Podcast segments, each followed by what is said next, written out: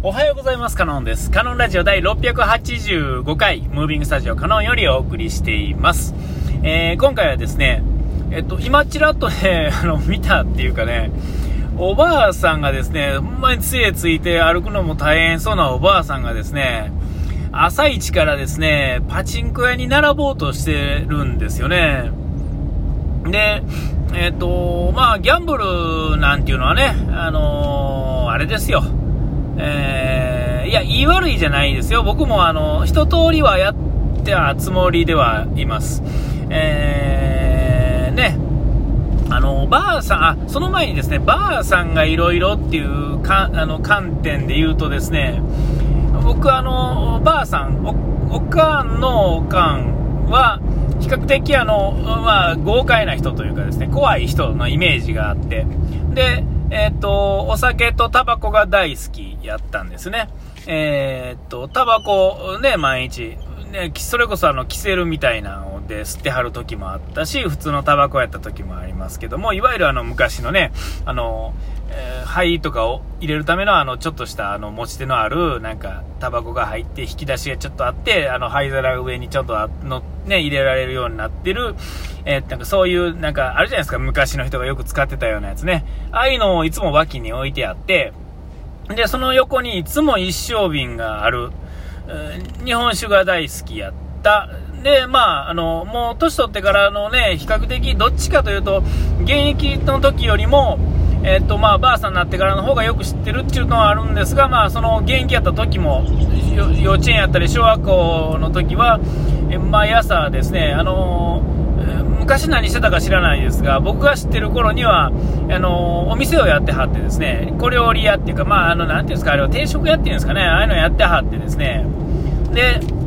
えっ、ともうなんかあったら怒られてたんですよ。あのまあ、あの、京都のばあさんですから、えっ、とね、あの、いわゆる夏休みとか冬休みしか会わないですが、えー、ばあさんとこ泊まりに行ったら、だいたい怖い。その代わり、あの、朝はいつもあの、近所のね、あの、コロラドいう喫茶店行ってですね、えー、朝食はそこで食べるみたいな、えー、そういう人やったんですね。えー、んまあ、僕の生活圏の中では比較的ま珍しいタイプの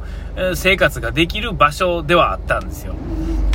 うんまあ、そういうのがあって、まあ、ばあさんに変な偏見っていうか、そういうのは、あこういう人もいるんだ、ああいう人もいるんだっていうのは、なんとなく、えー、抵抗は比較的ない方やとは思うんですが、まあ、今日は、あの、その、ちょっと話戻して、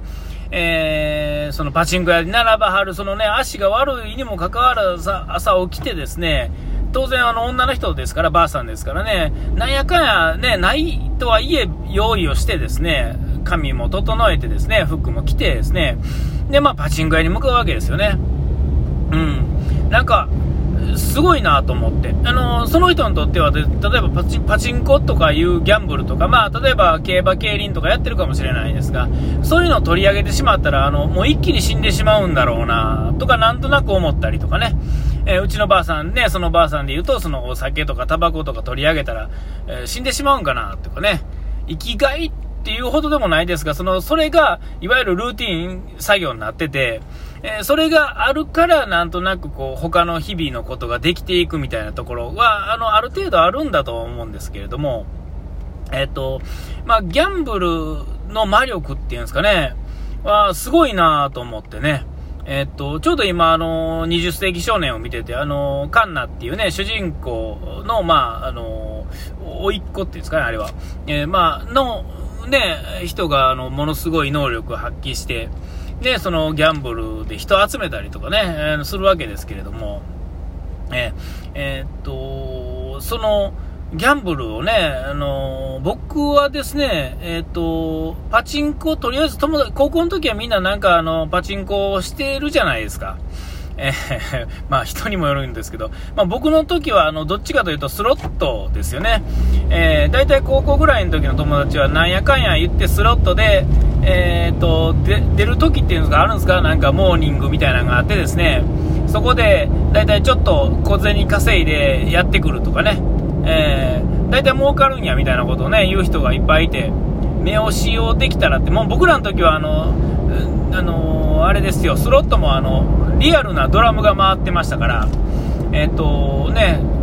でそのドラムのこう目押し言うてね、ピシッと押せるっていうのがまず最低条件で。で、えー、それができても、あの、滑るわけですよね。えー、きちっと、きちっとあったらあったで、あの、機械的に滑らして、わざと外すとか。で、えっと、朝行くと、まあ、特別仕様になってて、ちょっとその時間帯は、あの、当たりやすくなるとかね。えなんかそういうのがあったみたいですが。で、まあ、そんなんでですね、えー、まあ、お金ないながらもちょっと連れてってもらって教えてもらったんですが、あんまり面白くなかったんでね。で、パチンコも、あの時は、あのどうですか？今、平台ってないですよね。あの時間稼ぎだけできるパチンコっていうのがあったんですよ。えー、昔はね、あのパチンコらしいパチンコみたいな感じですけれども、えー、それをね、やったりとかして、一時はね、あのえー、えー、19ぐらいまではやってましたかね。うん高校の時はあのスロットちょっとやって飽きて、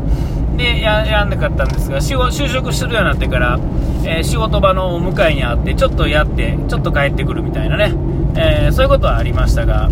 えっとねその当時なんかアレジンっていうねもう金食い虫がいたんですが1回当たるともう何万円っていうね、えー、いうのがあったんですが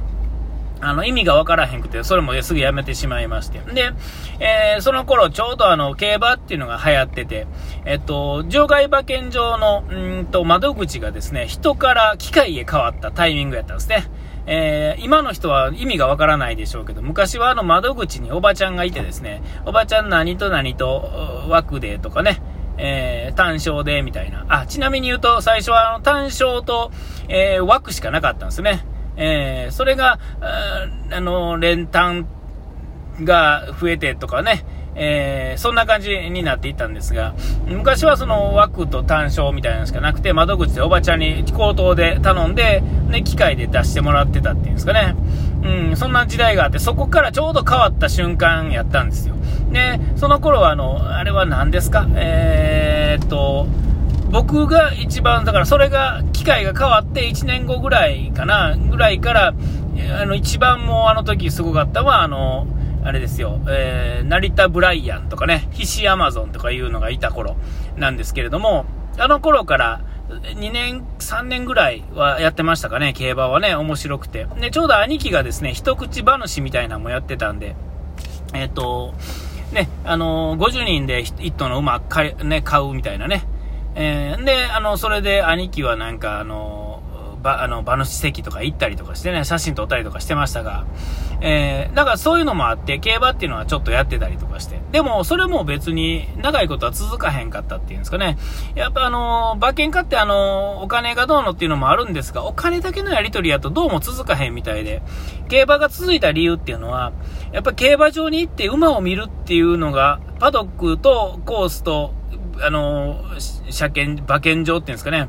えー、そこをね、もうほんまに朝から1レースからいててもですね、えっ、ー、と、息つく暇がないっていうんですかね、えっ、ー、と、新聞と考える時間と、えっ、と、パドックで、あの、次のレ馬を見たりとか、